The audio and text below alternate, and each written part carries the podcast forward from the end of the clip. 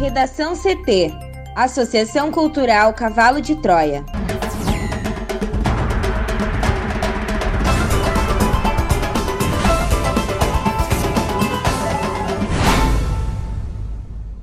Agora, no Redação CT. Com 300% de ocupação, Santa Casa de Porto Alegre fecha emergências por tempo indeterminado. Com 403 mortes entre sábado e domingo, Rio Grande do Sul tem fim de semana com maior registro de óbitos desde o início da pandemia. Internações de idosos com 90 anos ou mais caem 20% após início da vacinação. Governo autoriza reajuste de até 4,88% nos preços de medicamentos.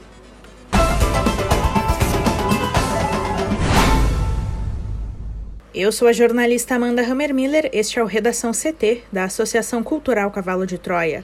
Sol entre nuvens em Porto Alegre, a temperatura é de 27 graus. Boa tarde.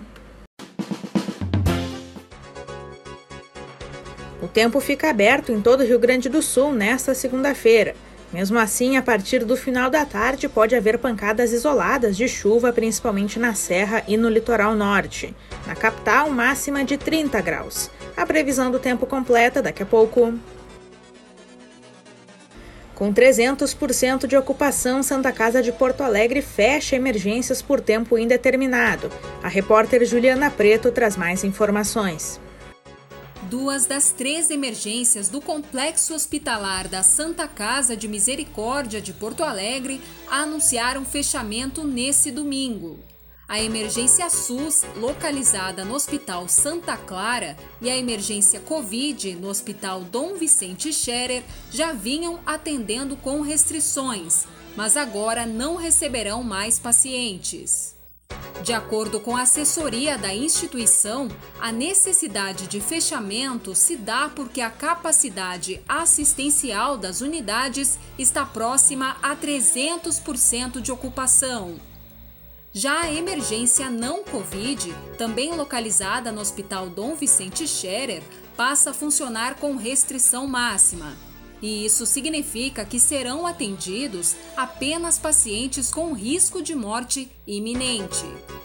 Essas medidas ficarão vigentes por tempo indeterminado, a partir da análise constante do cenário assistencial da instituição. E essa lotação das emergências da Santa Casa não é um fenômeno isolado.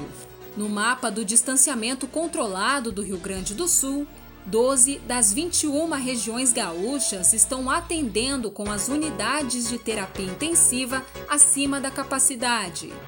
Porto Alegre, por exemplo, tem 1.108 leitos de UTI, mas estava com 1.271 ocupados. 894 deles por pacientes com Covid-19 ou suspeitos da doença. No sábado, as UTIs da capital registraram um recorde de ocupação por coronavírus. 816 pacientes com a doença estavam internados às 2 horas e 40 minutos. Ao longo da tarde, chegou a 802, mas continua um número alto. O Hospital de Clínicas de Porto Alegre também fecha emergência para a Covid-19 devido à superlotação. Thaís Uchoa. O Hospital de Clínicas de Porto Alegre comunicou na noite de ontem o fechamento da emergência dedicada a casos da Covid-19 para a chegada espontânea de pacientes. É a segunda instituição hospitalar da capital que anuncia o fechamento dos setores de emergência. Conforme nota do Clínicas, a CTI Covid registra 132% de superlotação. Na emergência, são 88 pacientes internados, dos quais 48 em condições críticas e 24 necessitando de ventilação mecânica. Os dados são referentes à noite de ontem. Considerando a situação extrema, a emergência para pacientes Covid-19 passa a receber apenas pacientes trazidos pelo SAMU e via sistema de gerenciamento de internações. Na tarde de hoje, após reunião com os gestores, o hospital fará nova avaliação e comunicará as determinações.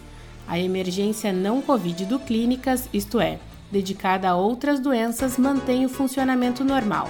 Na semana passada, um dos principais hospitais públicos de Porto Alegre, o Nossa Senhora da Conceição, teve que fechar o portão de emergência para receber apenas pacientes que chegam de ambulância e em estado grave. O Grupo Hospitalar Conceição deve contratar no próximo dia 17, em caráter temporário, mais 120 profissionais de diferentes áreas para abrir um número ainda não definido de leitos. Para o Redação CT, Thaís Uchoa. Em Rio Grande do Sul voltou a bater recorde de registro de mortes por coronavírus.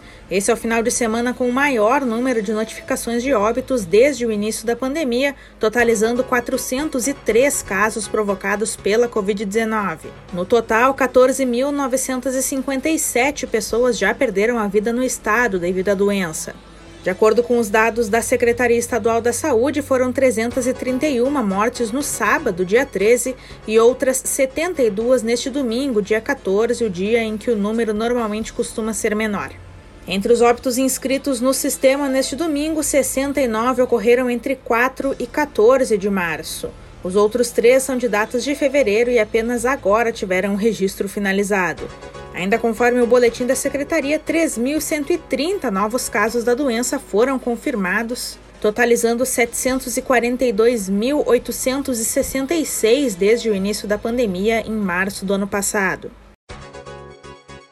Internações de idosos com 90 anos ou mais caem 20% após início da vacinação o número de novas internações de idosos com 90 anos ou mais por Covid-19 caiu 20% após pouco mais de um mês do início da campanha de vacinação, o que contrasta com a alta de 10% no número geral de hospitalizações pela doença observada no mesmo período no país. Na faixa etária dos 30 aos 39 anos, o aumento foi de 50%. Os dados indicam que a imunização dos grupos mais vulneráveis, iniciada em 18 de janeiro, pode já estar causando um impacto positivo nessa população e reforçam a necessidade de aceleração da campanha. Esses índices foram calculados pelo Estadão com base nos dados do CIVEP Gripe, um sistema do Ministério da Saúde que traz os dados sobre internações por síndrome respiratória aguda grave. Selecionando só os registros com confirmação para Covid-19 por faixa etária, foi verificado que o número de novas hospitalizações de pessoas com 90 anos ou mais caiu de 528 na última semana epidemiológica de janeiro, que foi a primeira após o início da campanha, para 425 na última semana epidemiológica de fevereiro, quando o programa de imunização completava cinco semanas.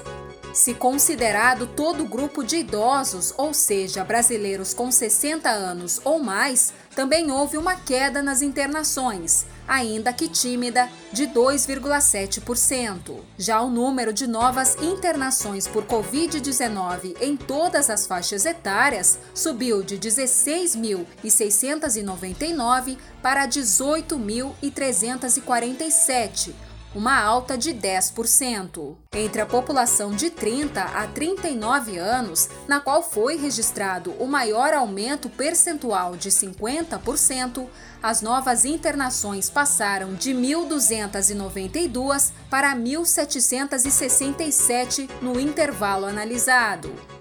Essa análise foi feita até a última semana epidemiológica de fevereiro, porque a notificação dos casos no sistema federal costuma demorar dias ou semanas, o que faz os dados mais recentes de março estarem incompletos ou defasados. Sobre a vacinação, a campanha de imunização no país teve início em 18 de janeiro com a vacinação de profissionais de saúde, indígenas e idosos que vivem em instituições de longa permanência.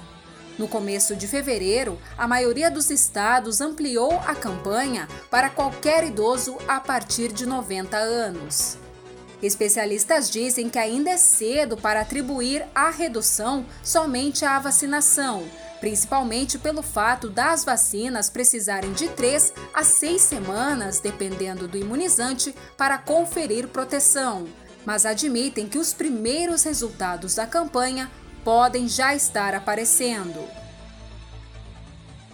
O governo federal autorizou reajuste de até 4,88% nos preços de medicamentos para 2021.